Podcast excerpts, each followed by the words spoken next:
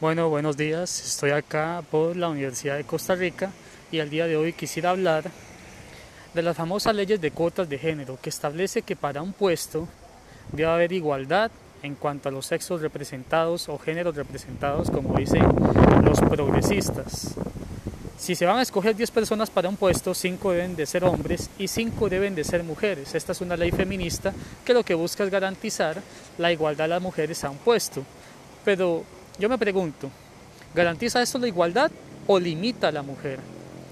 Veamos que las leyes feministas, después de todo, no resultan ser tan feministas, resultan ser más machistas que feministas.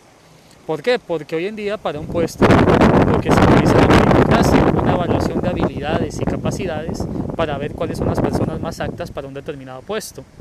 Si yo tengo 15 personas que están concursando y de esas 15 quiero escoger 8 y resulta que después de analizar las habilidades de las 8, 6 resultan ser mujeres y 2 solamente hombres, yo no puedo escoger a las 6 mujeres, tengo que escoger 4 y 4 nada más.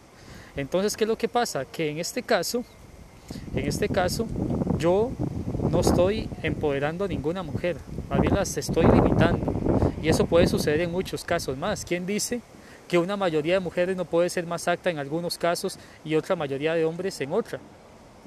Entonces, ¿qué es lo que pasa? Que esta ley lo que hace es juzgar a la mujer no por su habilidad, no por sus capacidades. esta ley es como el típico gerente que contrata a una secretaria solamente porque es bonita y tiene buen cuerpo y usa minifalda corta. ¿Acaso no hay nada más misógino y más machista que eso?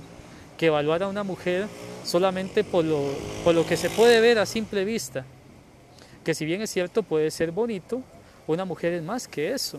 ¿Acaso no hay nada más machista que dejar de lado las capacidades y habilidades de una mujer y limitar a una mujer?